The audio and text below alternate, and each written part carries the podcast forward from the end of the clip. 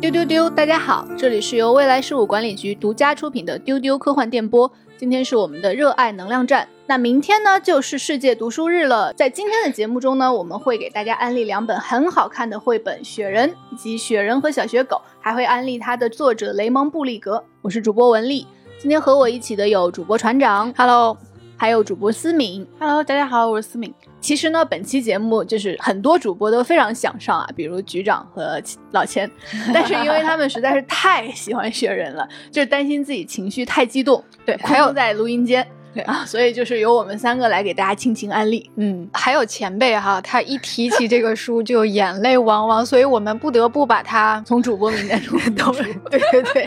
好，首先跟大家简单介绍一下雪人，它可以算得上是英国的国民级童话了。讲的是呢，就一个飘雪的冬夜啊，小男孩堆了一个雪人，然后他活了过来，然后雪人和小男孩成为了好朋友。在那个冬夜呢，就发生了很多美妙快乐的奇遇。但第二天清晨，太阳出来了，雪人也融化了。嗯，我看很多人听到这个介绍，我又开始 专业专业啊。然后呢，续作也就是另外一本绘本《雪人和小雪狗》里是雪人回来了，而且还带了可爱的小雪狗。这个故事呢，也是就是怎么说呢？像大家非常喜欢的英国演员抖森。他在接受采访的时候也说，这个故事 so sad。对，当时我们讨论说这个故事一竿子打翻中英全体小朋友。我看到很多人都说，关于这个作品的记忆只有童年爆哭，就是，但是很多人他说，那我的 B E 美学是从小时候就被灌输了，就是多亏了这部作品，它就是一个童年 B E 美学的一个经典原型。我记得小时候我看过很多基于这个故事原型的各种变奏，比如说在哆啦 A 梦里也有那种雪孩子、雪精。灵的故事，最后那个雪精灵替大雄退烧了，然后自己就融化了。然后还有那种风孩子的故事，就是风孩子对抗台风，然后就消失了。还有最著名的是上美场的雪孩子啊，主角是一只小白兔，是吧？最后那个雪人为了救小白兔冲进了火里，最后它也融化了。其实他们的原型都是这部经典的英国童话。嗯。在这个故事里面，我印象非常深刻的有两个部分。第一个部分是雪人活过来之后呢，小男孩邀请自己的好朋友进家门，他把很小孩的细节给描写出来了。比如说，他邀请好朋友看看自己的玩具，看看自己的电视，然后看看自己熟睡的爸妈。然后呢，雪人也是在他的屋子里面倒来倒去，然后还看见外面有一个摩托车，还一块玩。然后呢，他们在雪夜的时候奔跑着，然后突然飞起来的那一刻，相信就是。很多人就是印象深刻，而且是有那个著名的插曲《Walking in the Air》响起，哇，就是美到起鸡皮疙瘩的那种感觉。后来呢，这首《Walking in the Air》就成了特别著名的一个圣诞颂歌，就是圣诞经典的曲目，然后也被全世界很多著名的音乐家翻唱过。然后我自己是特别喜欢这段，因为它有肆意飞扬的那种想象，就是和它故事本来那个有点悲伤的结尾是完全的相反的一种梦幻潇洒。而且它歌词也特别的美，它歌词写的是我们在空中漫步，漂浮在月光照耀的空中，我们飞翔的时候，人。我们在下方沉睡，我们越过大河和群山、森林和溪流。下面的孩子们吃惊地张开了嘴，没有人相信他们的眼睛。我们一起在空中奔驰，然后从空中俯冲入海洋的深处，把巨大的海怪从沉睡中惊醒。好美啊！嗯。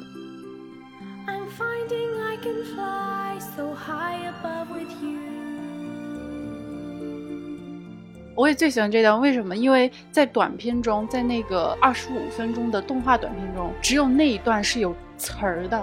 就是只有只有那段是有东西在念出来，因为它整个的短片是不说话的，是没有台词的。但那一段，你就像打开了一个维度一样，他开始给你说一些什么。然后感觉整个体验都上了一个层次，但其实船长有说这个音乐感觉到非常悲伤，但是我觉得在这个悲伤之外，我最主要的感受是它非常的唯美，确实像思敏说有一种另外的世界打开了的感觉，而且可能我们成年人会觉得说这个主题非常的。残忍，因为最后是雪人是离去了。但是我觉得在这个全年龄向的故事中啊，其实不同年龄段的人看到的主题是不一样的。我觉得低龄的小孩未必会感觉到成年人的这种悲伤，因为对他来说，跟好朋友玩了一夜，然后呢，好朋友第二天不在了，他可能就会想说，哦，我的好朋友回家了。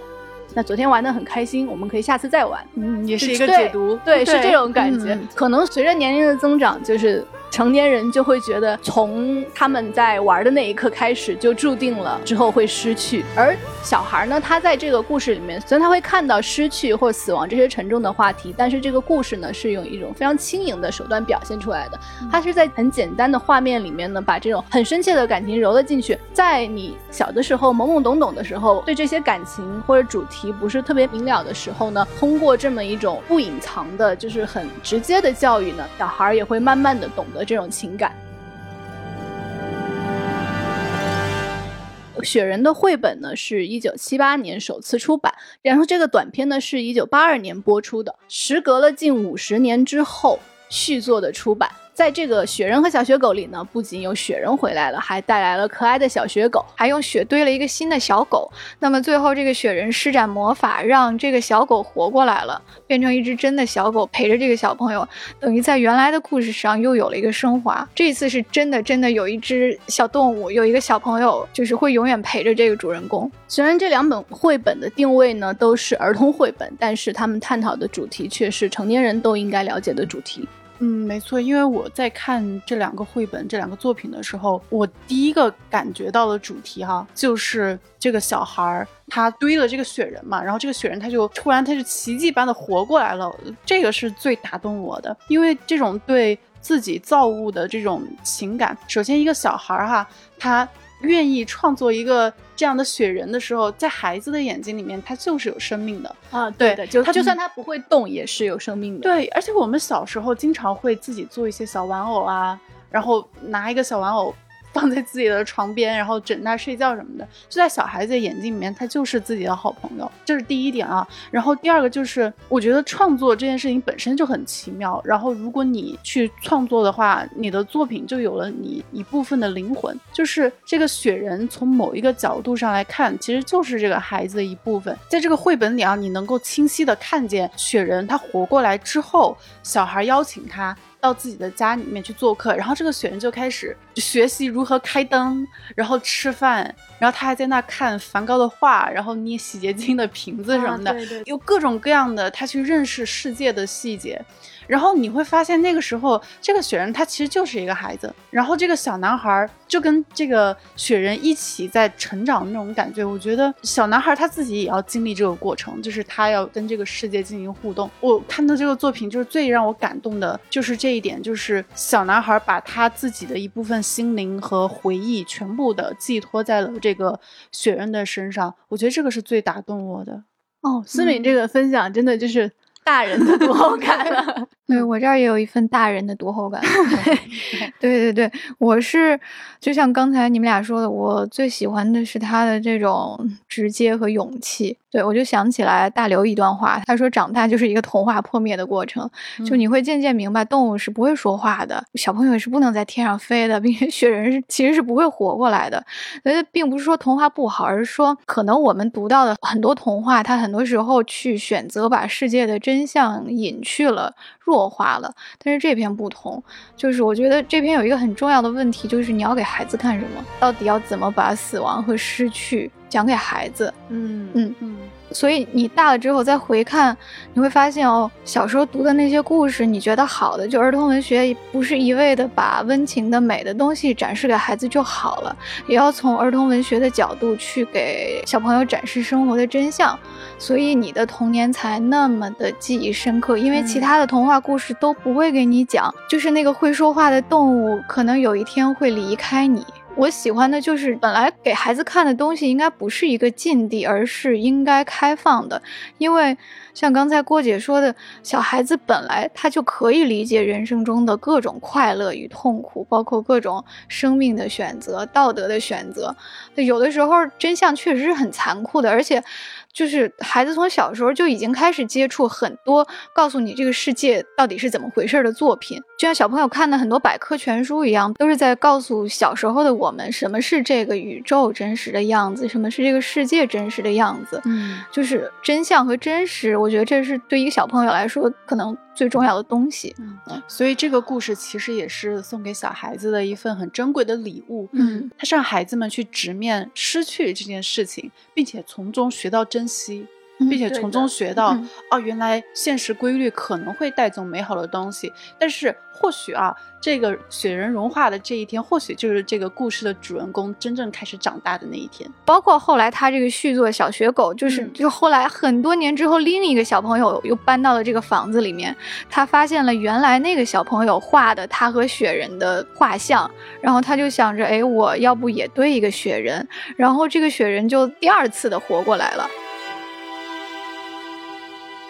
像我们刚才呃都说 说自己的读后感，就大家可能会觉得内容特别多，但其实这两本书只是非常非常薄的两本绘本，尤其是第一本《雪人》，它甚至都是无字书。到了第二本《雪人与小写狗》才有了一些字，然后等于是说这两本书呢是把非常深厚的主题压缩进了薄薄的书本当中。那《雪人》是一九七八年出版。啊，当年呢也是获得了很多大奖，而且入选了国内的教育部的推荐书单。《雪人和小雪狗》是续作，但其实没有看过第一本呢，也不完全不会有理解门槛。如果你先看《雪人》，再看《小雪狗》这一本，你就会有一种失去而又得到的惊喜。但如果你先看《小雪狗》，再返回去看《雪人》的话呢，甚至会有一种老友重逢的感觉。嗯，刚才郭姐说到这个绘本，它其实不厚。它给人的感觉是特别轻盈的两个故事。其实这个故事我最喜欢的，它的一个画风或者是表现形式，就是它没有文字，它用那种纯白色，用那种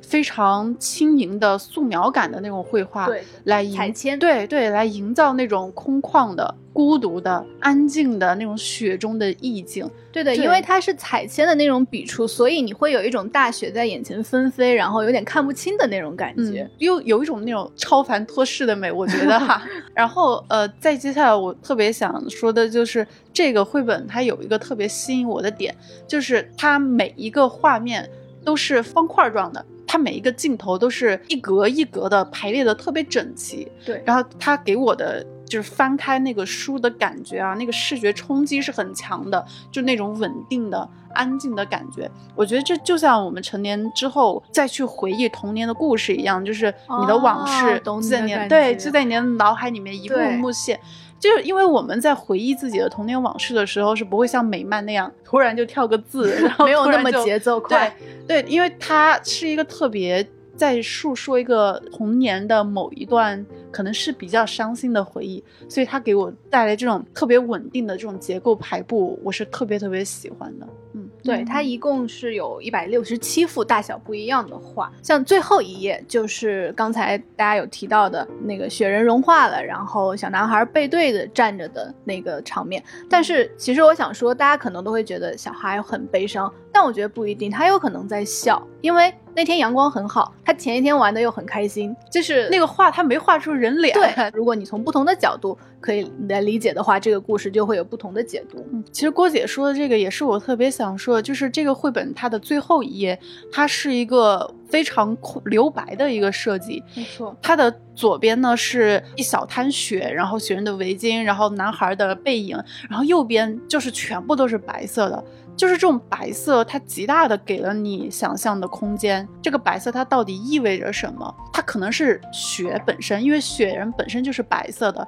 然后它整个的页面留白，它象征着那种，如果你愿意理解成生命的终结，如果你愿意，对啊，就是因为小那个雪人他已经回归到纯净的白色中了，已经回归到自然中了。对，然后你也可以把它理解为，就是雪人的那个那一小堆，那个小雪堆，还有他的那个呃围巾，还有小男孩的背影那一块儿，小小的一块是唯一的那个绘本最后一页的那个彩色的一个小块儿，而那个小块是唯一的色彩，就像每一个成年人内心那一个小小的内心深处散发着彩色的光辉的那一个记忆的窗口。珍贵的记忆宝箱，那是那是你最珍贵的、最温暖的、最纯真的地方。我特别喜欢这个绘本翻到最后一页的那个感觉，特别有冲击力。我觉得就是这种留白，哎，留白是个好东西，朋友们，就是这种留白给了他一种高级感。思敏说觉得像小时候的回忆，我觉得就他这个大开本，然后小格子这种排布，让我想到以前那种老式显像管电视，嗯，你小时候会看的那种动画默片儿，而且它那个 分辨率都是模糊的，那个彩铅嘛，它的笔触有点糊糊的，然后你像蒙着一层雾一样在看这些画面，而且我发现它特别强调。对光的这种刻画和运用，就是你看，包括这个屋子里打在雪地上的灯光，这个雪人来到人类的文明世界之后，他在这个家里见到了各种各样的光，比如电视机的光线，还有手电筒的光，还有两个人就钻进车库里面去玩，然后把汽车的车灯给打开了，还有一个冷柜，这个冷柜里面也是有冰箱的那种灯光的，然后雪人就在这个冷柜里面玩，包括最后两个人还进行了一场。烛光晚餐，然后这个桌子上呢只有一支蜡烛，这个蜡烛也是散发着光的。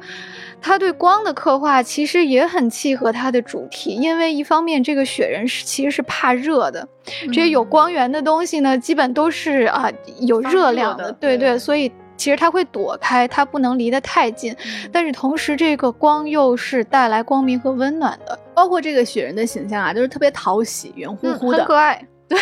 胖乎乎的，圆乎乎的，然后比小男孩高大一些。他真的是一个小孩梦寐以求的玩伴吧？呃，雪人这本书是无字的，就是因为作者雷蒙布利格他说雪人没有必要开口说话。嗯，对，所以呢，如果你的好朋友不会说话，那我也没有必要开口说话，对吧？因为我们有这种默契，一块玩的很好就可以了。再加上这本绘本是给他的受众有很大一部分是学龄前儿童，小孩不识字的话，就可以直接靠着对画面的理解。来来解读整个故事，而且呢，小孩在自己讲故事的过程中，还能一遍遍的加自己的想法。嗯，而且我觉得他没有台词这件事情啊，就更加，如果是站站在成年人的角度上来看的话，我觉得他会更有象征意义。就是这个雪人，他可能不太像一个会说话的，他有自己的什么人物形象、个性的这样一个角色，而是。他不会说话，但是他就像一个象征，它象征着你内心中那种对童年的那种初心，或者你做任何一件事情，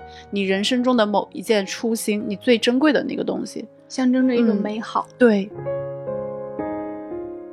作者的那个彩铅笔触画出了一种毛茸茸，然后胖乎乎的那种感觉，那个雪是感觉摸上去是会有回弹的那种。包括在第二本书，呃，《雪人和小雪狗》里，小雪狗的耳朵就是两个彩色的袜子啊，好可爱。还有一个挺可爱的细节，就是这个雪人的鼻子是用橘子做的，所以是一个扁的，跟一般的雪人的画风不太一样，因为一般童话里的雪人。都是插胡萝卜当鼻子，这个是用一个扁扁的黄橘子当鼻子，然后导致这个整个雪人的画风都是扁扁圆圆的，嗯，就很可爱。而且雪人主角的其他雪人朋友们也都穿着呃各种各样就是非常夸张的衣服，比如说什么夏威夷的裙子呀，然后他们在一起 party。当雪人带着小男孩来到那个地方的时候，我相信对小男孩来说，那就是圣诞老人生活的地方。嗯。而且我觉得小男孩他自从有了雪人的陪伴啊，他就不再孤独了。这个小孩的日常生活会很无聊，但是呢，有了这个雪人之后呢，那一晚上雪人是带他飞了起来，是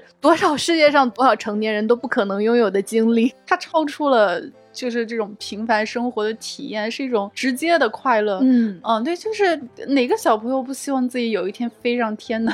那种就是直接去开启一场惊喜的冒险的感觉，就飞起来的这一段其实是我最喜欢的啊，不管是绘本还是动画啊，因为如果你去看这个绘本的话，我，我之前说过，它的所有的故事的这个画格都是方块状的，一格一格的，一页上它可能有几行，然后。整整齐齐的给排列了好多格，但如果你翻开他们起飞的这一页，你就会看见它的画幅突然打开。是的，对，然后一整个画面上就有两格，然后是那种扁长的，占满了整页。或者当他们来到。就是天空的最顶端的时候，那个画幅就全部打开了，就是一整页都只是这一张画面，然后上面是整个打开的天空，下面就是整个打开的城市。嗯，你能感觉到，因为这种天高地远的感觉，然后你的视野变了宽阔起来，然后呢，这整个故事的节奏就仿佛你停在了空中，慢慢的飞飞翔一样的感觉。它会让你想到无数你特别喜欢的相似的场景，比如突然有一个猫头鹰叼了一个信，告诉你你其实是个巫师，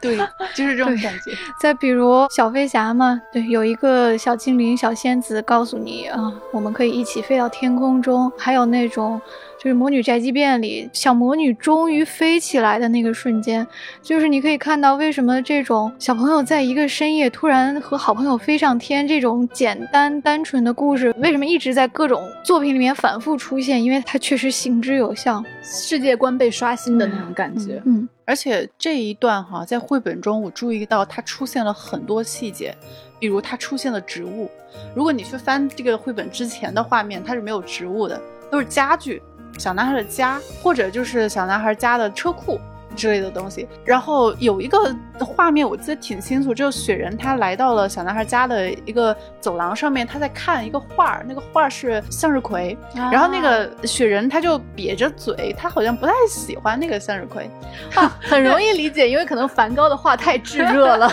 可能吧。但是我觉得出现植物这一点是很重要的，就是当小男孩和雪人。在这个绘本中终于飞起来的那一刻，你看到这个绘本一页一页的刷过去，你看到植物，你看到人，看到码头，看到城市，对，看到灯光，就是你的生活和生命都突然打开了啊！是的，有一种各样的东西，雪人去带他看了更美好的世界的感觉。然后那个雪人啊，就特别可爱，他和那个孩子站在那个码头，雪人呢跟孩子折纸，码头对面还有一座非常繁华的城市，就是我带你去看更好的世界。的感觉，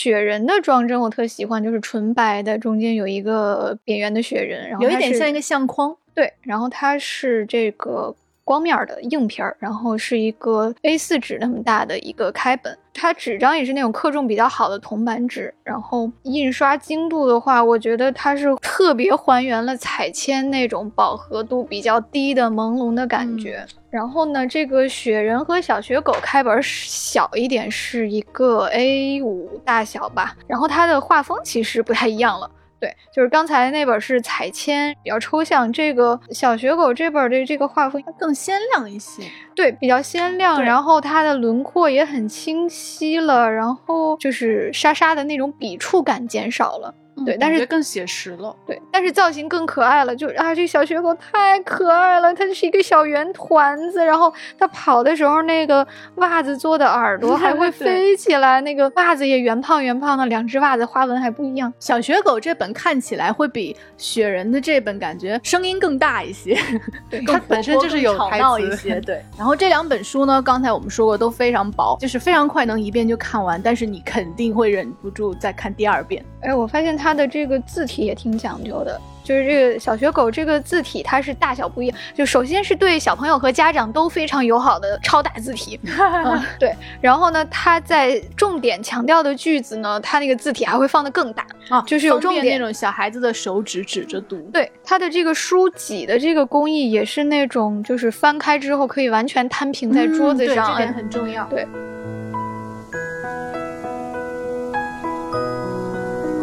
两本书虽然是相差了大概四十多年，但是它的作者是同一位，叫雷蒙·布利格，他是英国儿童文学界最具影响力的人之一。不知道大家有没有看过那个电影叫《伦敦一家人》？看过，对，豆瓣评分是八点九分，然后还获得当年欧洲电影奖的最佳动画片提名。那那部电影呢，《伦敦一家人》也是改编自同名绘本《伦敦一家人》，绘本的作者也是雷蒙·布利格。嗯嗯，他就是以他小时候的经历为原型。特别想跟大家推荐雷蒙·布利格这位老爷爷啊，因为如果你了解他的话呢，你就是能从另外一个方面更理解雪人，因为这个老爷爷就是他一生都在描述失去挚爱的体验。嗯。雷蒙·布利格是一九三四年出生于英国伦敦，他学过印刷美术和艺术，然后最开始从事的是广告业，后来转向了儿童插画行业。他特别擅长将非常严肃肃的主题用很细节、充满生活化气息，然后又充满同情心的方式表达出来。在刚才我们提到的《伦敦一家人》电影中呢，开头是已经很老的雷蒙·布利格老爷爷，他还在自己的那个工作桌上还在画画，还在画画，还在拿彩铅一点点画下自己。父母的故事，然后他用的马克杯呢，上面的图案还是雪人。哦，梦幻联动的感觉，有这种细节。伦敦一家人是讲述了布利格他父母的故事，完完全全的两个普通人在呃英国半个多世纪的历史里面相爱，然后成家，然后养育孩子的这个故事。虽然是很普通人的生活，但是非常的催泪，非常真挚的情感。因为这个作者啊，他就是根据自己的双亲来创作的。我知道最让我感动的一件事情是什么呢？就是雷蒙老爷爷他在画伦敦一家人的时候，他一直把这个故事画到自己的双亲去世。是在这个故事里边，就是他的真实的情感和生活呀。然后他把这种挚爱的逝去完完全全刻画在他的作品里面，像一个绘画版的日记。对对，有一个细节就说到布里格，他有一段时间就是每天都只能够。工作半个小时，因为他会陷入那种无限的痛苦中，来创作这个伦敦一家人的作品，因为他在回忆自己的双亲嘛，实在是，对那种悲伤的感觉，对，所以我就是觉得，就是他之所以能把雪人还有伦敦一家人这样的绘本啊创作这这么好，就是因为他投入了这样的真情实感。对，是的，就是从他的作品里面就能看出他对死亡啊和失去这些的态度，就是他一直终其一生都在他的各种。态度里面呼唤他的双亲，但是呢，他传达出来的也并不都是悲伤的情绪，他其实更多的是，虽然呃这些美好消逝了，但是你应该知道的是，这些美好它曾经存在过，它会以另外一种方式留陪着你。在《雪人》这本绘本出版四十年的时候，二零二零年，它因为太受欢迎了，所以呢。另外一位很著名的英国作家叫麦克莫伯格，他根据绘本创作了同名的小说，等于是在这些无字的画面以外填充了更多细节。其中一个细节啊，就是非常让人感动，就是小男孩的奶奶对小男孩说：“虽然你失去了雪人，但是雪人与你共度的那一晚是真实的。”对，虽然雪人失去了，但是他带给孩子的那种回忆和梦想。是真实的，他把那种对过去的美好回忆，还有对未来的希望，全部都种在了孩子的心中。那么本期节目中介绍的这两本绘本呢，我们也是给大家争取到了独家福利，推荐大家拥有这两本书啊。套装的原价是。八十六元，然后丢丢专属的福利是六折包邮，也就是五十二元两本包邮，真的非常划算。就是五十二元能拥有两本，你能从现在然后一直看到你老了的书。就是能够反复观看的书，买回家就是珍藏一份童心啊！非常推荐大家在读书日前夕为自己购买这两本书，回去好好的阅读。这两本书的购买链接就在本期节目的简介中，淘口令和二维码都可以购买。而且如果你已经有过雪人或者有过小雪狗，想单独购买的话，也可以下单单册哦。欢迎大家在评论区粉丝群和我们一起交流读后感。然后今天的节目就到这里了，谢谢大家的收听。欢迎在各大播客平台订阅、点赞、评论和分享丢丢，让丢丢被更多人看到。今天的互动问题是非常欢迎看过《雪人》《雪人和小雪狗》的朋友来聊一聊你的感受，也欢迎没有看过的朋友们来讲一下被我们说的哪一方面安利到了呢？对，你可以加我们的粉丝群来跟我们一起分享你的感受，加接待员 f a a 杠六四七微信，加他，然后就可以进到我们的粉丝群啦。而且现在丢丢还有不定期的福利分享。然后大家在群里的讨论和节目下的留言，我们也都会看的。好，那今天的节目就这样了，丢丢丢，拜拜，拜拜，拜拜。